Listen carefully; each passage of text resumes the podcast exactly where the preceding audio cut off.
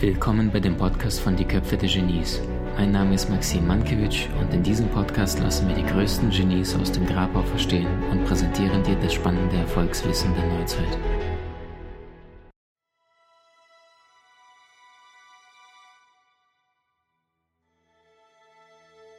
Ähm, ich werde nie vergessen, wenn ich auf mein Leben schaue, ich bin im Consulting gestartet und ich weiß, mein größter Wunsch war immer nur Trainer zu sein, Seminare zu geben, Menschen zu inspirieren, äh, gutes Wissen zu teilen. Meine Glaubenssätze damals waren für die Tonne. Also wenn es einen Nullbereich gibt, dann waren meine Glaubenssätze bezüglich, dass ich das könnte, irgendwo bei minus 8, minus 10, minus 12. Das sind zwei Geschichten aus meinem Leben, warum ich heute das tun darf, was ich tue. Und ich werde nie vergessen, ich hatte damals, ähm, ich habe BWL studiert, angefangen mit 20 und ich weiß, damals gab es so kleinere Kurse zu anderen, ähm, wie soll ich sagen, begleitend zu der Uni gab es andere Kurse, die du zusätzlich kostenfrei belegen kannst. Dafür hast du keine Note, nichts bekommen, aber du konntest etwas kostenfrei dazu lernen. Und äh, das waren so Sachen wie Zeitmanagement, äh, Gedächtnis und äh, auch Rhetorik. Und ich werde nie vergessen, kleiner Raum, da passten vielleicht acht Leute rein.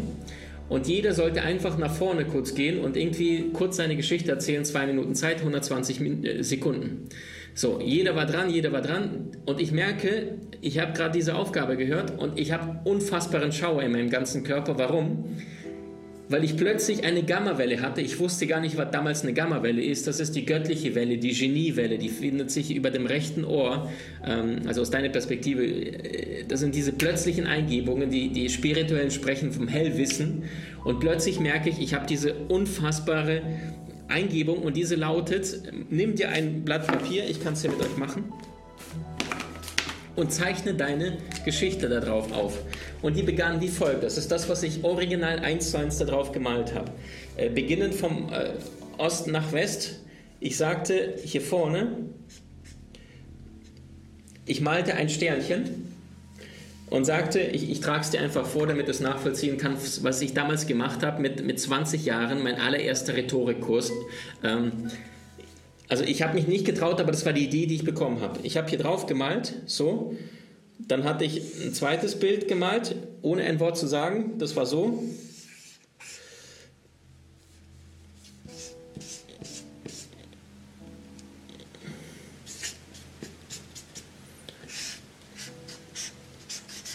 Dann ging es weiter. Dann hatte ich hier etwas gemalt.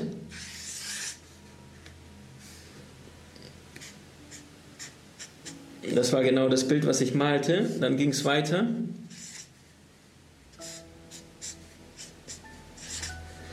So, fertig. Das war meine Vorstellung und jetzt erzähle ich dir, was ich dazu gesagt habe, nachdem ich das Ganze aufgezeichnet hatte. Das hier vorne, das war die Startseite und das war das Sternchen. Und ich sagte, wenn du bei Wikipedia nachschaust, dann steht das Sternchen meistens für die Geburt des Menschen.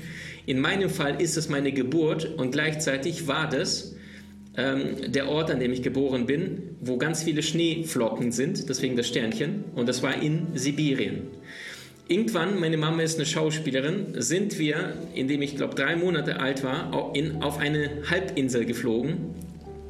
Und diese Halbinsel hieß Krim oder heißt Krim. Heute nach wie vor, gehört heute zu Russland, damals gehört das zur Ukraine, Schwarzes Meer, also Türkei, Schwarzes Meer, Halbinsel Krim gehörte damals zur Ukraine, heute zu Russland. Dort entsprechend viele Wellen, äh, wunderschönes Meer, blauer Himmel, tolles Wetter, sehr viele Präsidenten äh, aus dem Ostblock haben oft häufig ihre Dacia hier draußen. Das heißt, das, was im Europa Gran Canaria ist, das ist äh, Halbinsel Krim für die damaligen UdSSR-Staaten. Also eine wunderschöne Gegend, ganz im Süden hier lebte ich in einer Stadt, die Sevastopol heute heißt und die früher in der griechischen Hand war und entsprechend gibt es da griechische Einflüsse und sogar eine Mosaikenstadt, da kannst du wunderschön tauchen, dann siehst du eine richtige verborgene Stadt, äh, die mitten im Wasser drin geht, weil das Wasser einfach höher gegangen ist und entsprechend siehst du das. Dann ging es im Alter von zwölf Jahren für mich in eine große Stadt namens Berlin. Ich war damals ein kleiner Junge und als ich dann 20 war, bin ich nach Gießen, also hier kleine Stadt, und ich bin damals gewachsen, gezogen und habe dort angefangen, mein Abitur, zum, nicht mein Abitur, mein Studium zu machen, BWL auf Diplom zu studieren. Und so endete meine Rede. Also nichts Spektakuläres. Maxim mit 20 Jahren, Freunde, Glaubenssätze nicht 0, sondern minus 10, minus 12. Und ich weiß, ich war dann fertig, mein rotes Gesicht glühte. Also wenn du eine Tomate daneben gestellt hättest, dann hättest du gesagt, die Tomate, die ist nicht gut. Ja, weil das Gesicht von Maxim, das ist eine gute Tomate. So, Ergebnis daraus war, ich habe es präsentiert und ich stand wirklich so da, da vorne und dann weiß ich noch, wie dieser eine Mann, für mich einer meiner ersten Mentoren, ich werde ihn nie vergessen, äh, Thorsten heißt der Mann, äh, der für mich ein, ein, Engel war zum richtigen Moment. Und der sagte nur, als ich so stand, muss man vorstellen, nur acht Leute, das war ein Raum 20 Quadratmeter, acht Menschen im Publikum, vielleicht plus er. Und dann sagte nur Maxim, und ich sage, hm? Und dann sagte Maxim, ja, Maxim, schau mich mal bitte an. Und ich weiß noch, mit, mit meinem roten Gesicht, hob ich ganz, ganz langsam mein Gesicht und schaute ihn an und dachte, oh mein Gott, ich werde gleich zerrissen. Und dann sagte er nur zu mir, das war wirklich, wirklich gut. Und ich dachte so, nein, das war nicht gut, das war nicht gut, das ist nicht möglich. Und die anderen Menschen, die hatten äh, komplett andere Dinge gesagt und getan. Und weißt du, ich hatte mich für diesen einen Moment, für eine kurze Zeit überwunden und ich habe einen Menschen zum Glück in meinem Leben gehabt, das war dieser Mentor, mein erster Mentor damals, Thorsten, der ein, ein Menschenmagnet war, der einfach unfassbarer charismatischer Mann ist, der einer der erfolgreichsten Manager, die ich kenne, äh, ist, einfach etwas in mir gesehen hat. Und jedes Mal, wenn ich heute auf Bühnen gehe und so weiter, äh, schicke ich ihm von großen Events, heute noch sind wir verbunden, ähm, 15 Jahre später und sage, All das ist heute nur möglich, wenn beim letzten Seminar jetzt 900 Menschen sind, dass jetzt gerade hier knapp 400 Menschen sind, ist einfach nur, weil du damals an mich geglaubt hast.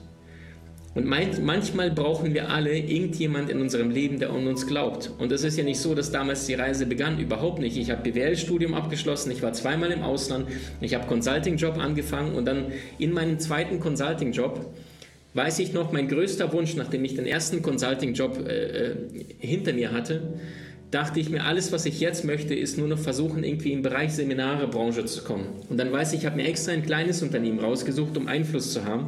Und in ihrem Slogan stand schon drin, Seminare, Training, Marketing und Beratung. Also vier Wörter plus das Unternehmensname. Sowieso GmbH.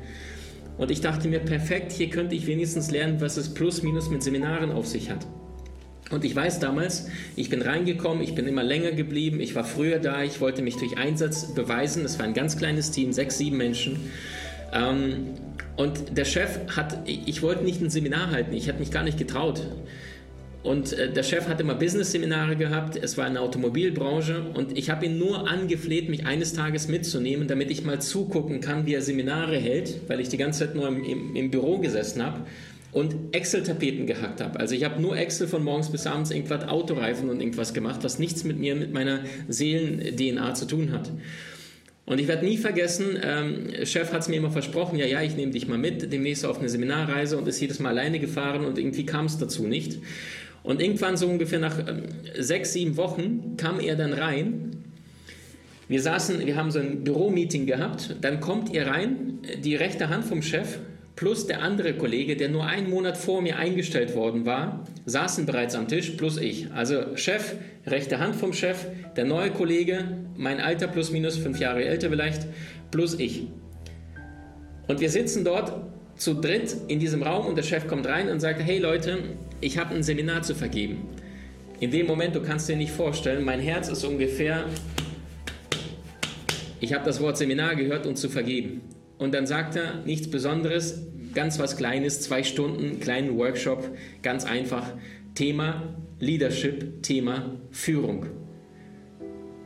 Und jetzt musst du wissen dafür, dass ich in meinem Business-Studium in diesen sieben Jahren, wo ich BWL studiert habe, noch auf Diplom, deswegen war das Studium länger, plus zweimal Auslandssemester, dass ich meine Diplomarbeit zum Thema, also in meinem BWL-Studium, Diplomarbeit Leadership geschrieben habe, also knapp 100 äh, bis 120 Bücher, Recherchen, Artikel dazu gelesen.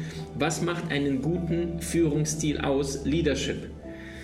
Ähm, und ich dachte mir, verdammt, das ist es, das ist es, das ist es, meine Chance. Also ich weiß bis, bis heute, wenn ich daran denke, mein Puls hat geschlagen bis zum Hals, das hat jeder im Raum wahrscheinlich gehört. Und dann setzt sich der Chef, gerade wenn er reinkam, auf den Stuhl und sagt, ja, wir hatten Lust.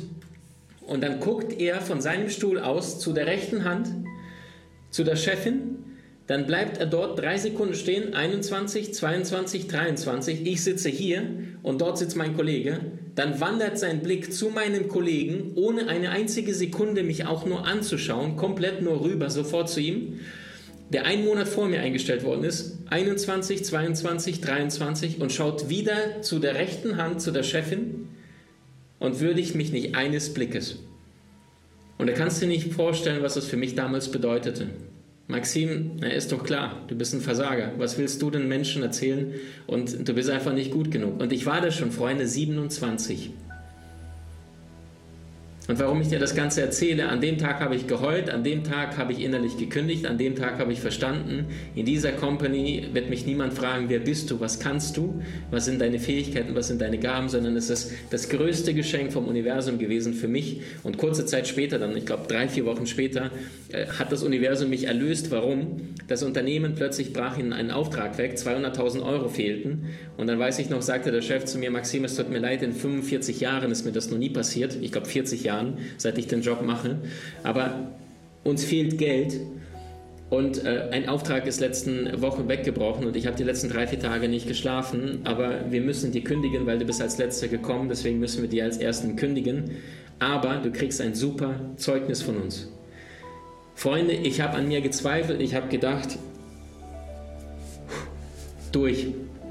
Am gleichen Tag, es war 15 Uhr Nachmittag, ähm, an, an einem Freitag, wo ich diese Kündigung erhalten habe, fristlos ab sofort. Und dann haben sie gesagt, fahr nach Hause, regel deine Sachen, melde dich beim Hartz-IV-Amt, weil ich hatte da erst äh, drei, vier Monate gearbeitet.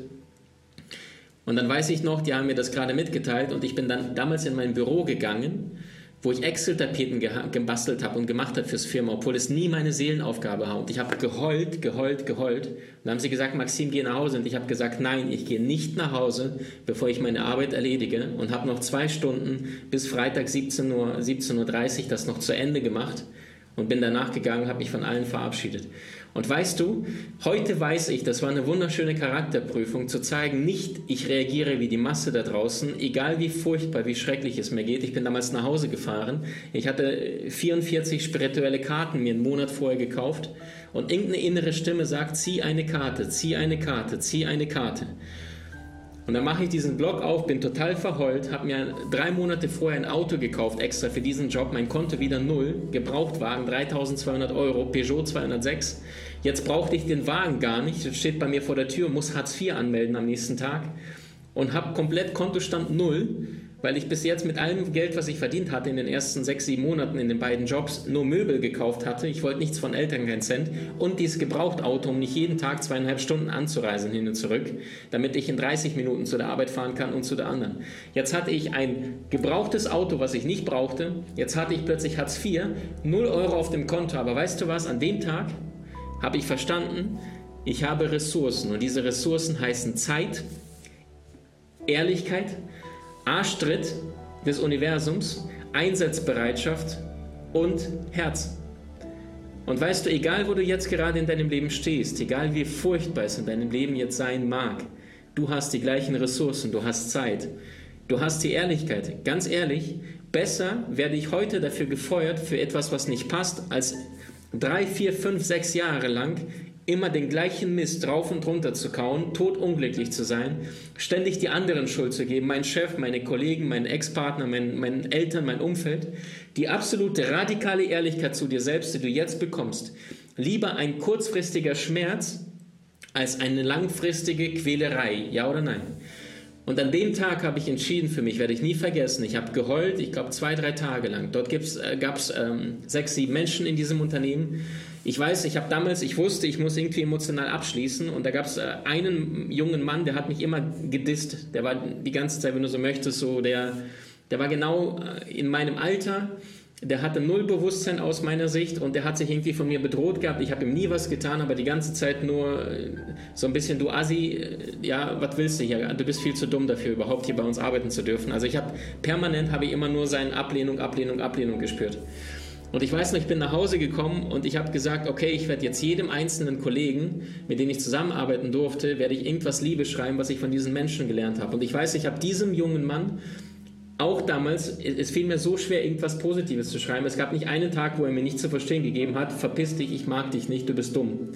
Und ich weiß, als ich dann bei seinem Namen angekommen war, von diesen sieben, acht Kollegen, habe ich dann nur Dinge geschrieben. Ich danke dir so sehr, dass du so ehrlich und äh, radikal offen warst und mich immer spüren lassen hast, woran ich bei dir bin, weil ich nichts anderes Positives finden konnte. Und ich danke dir zudem, äh, dass du äh, mich immer wieder herausgefordert hast, äh, an mich selbst zu glauben, weil du, ähm, ja, ich glaube nicht, weil du es nicht getan hast, das habe ich nicht geschrieben, aber dass, dass du mir zugemutet hattest, Berge zu versetzen.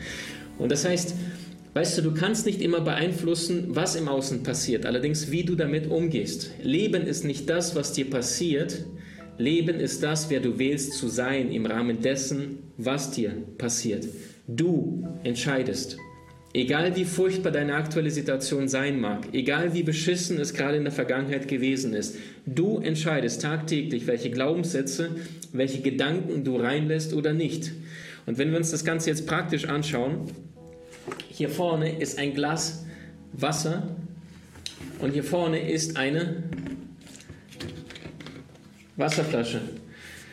Und wenn du jetzt dieses Wasser hier reinkippst in dieses Glas und ein Schlückchen davon zu dir nimmst, dann bekommen deine Zellen Lebensenergie. Wusstest du, dass wenn du nur 2% zu wenig Flüssigkeit im Körper hast, in, in, Form von Wasser, dann musst du viel, viel intensiver arbeiten, es wird viel, viel härter für dein System. Das Blut muss stärker pumpen, weil es dicker wird. Ja? Das heißt, du hast 20% weniger Leistung, wenn du nur 2% zu wenig Flüssigkeit im Körper hast. Also das heißt, wenn du jetzt gerade an eine Pulle greifst, äh, Prost, das ist der richtige Moment. Wenn nur 6% zu wenig Flüssigkeit in deinem Körper ist, dann stirbt der Mensch. Wusstest du das? Guck dir diesen Film an, äh, 127 Hours mit James Franco, da wo der Typ sich den Arm abgeklemmt hat, wo er dann nach fünf Tagen rauskommt und komplett verdurstet ist, seinen Arm abgesägt hat, ja, weil es in der Spalte hängen geblieben ist mit dem Arm und dann als erstes die erste Pfütze sieht und dann mit dem Gesicht reinfällt und einfach Sand und Schmutz und Dreck einfach die erste Flüssigkeit zu sich nimmt.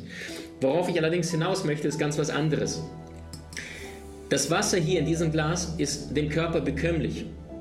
In das gleiche Behälter, in, ins gleiche Glas könntest du aber auch eine Wodkaflasche aufmachen und reinkippen. Und weißt du was? Beide haben die gleiche Farbe. Beides ist klar und durchsichtig. Beides haben die gleiche Konsistenz. Und trotzdem tötet das eine deine Zellen und das andere spendet Lebensenergie. Und genauso ist es mit deinen Gedanken. Wofür entscheidest du dich tagtäglich? Wenn du mitschreibst, frage dich tagtäglich, wofür entscheidest, entscheidest du dich? Worauf legst du deinen Fokus? Auf das, was du beeinflussen kannst oder was nicht in deiner Reichweite liegt. Auf das, was in deiner Gegenwart liegt oder in deiner Vergangenheit. Auf das, was du hast oder auf das, was dir fehlt. Ähm, und sehr, sehr häufig passiert plötzlich ein Mindshift. Ich meine, Freunde, erfolgreiche Menschen haben genauso Probleme wie du und ich und sehr, sehr viele Millionen da draußen. Der einzige Unterschied ist die Verweildauer. Erfolgreicher Mensch 10% Fokus Problem, 90% Fokus Lösung. Durchschnittlicher Mensch 90% Problem, ach ja, ich könnte ja über eine Lösung äh, diskutieren. Die meisten Menschen wollen die Probleme gar nicht lösen. Je länger ich auf diesem Erdball lebe, umso mehr habe ich das Gefühl, die meisten Menschen wollen sich nur das Maul zerreißen. Und weißt du warum? Nicht, weil sie böse Menschen sind, sondern weil sich jeder da draußen das Maul zerreißen kann. Jeder kann mit dem Finger hinzeigen und sagen, ah, guck mal, blöd gelaufen für dich.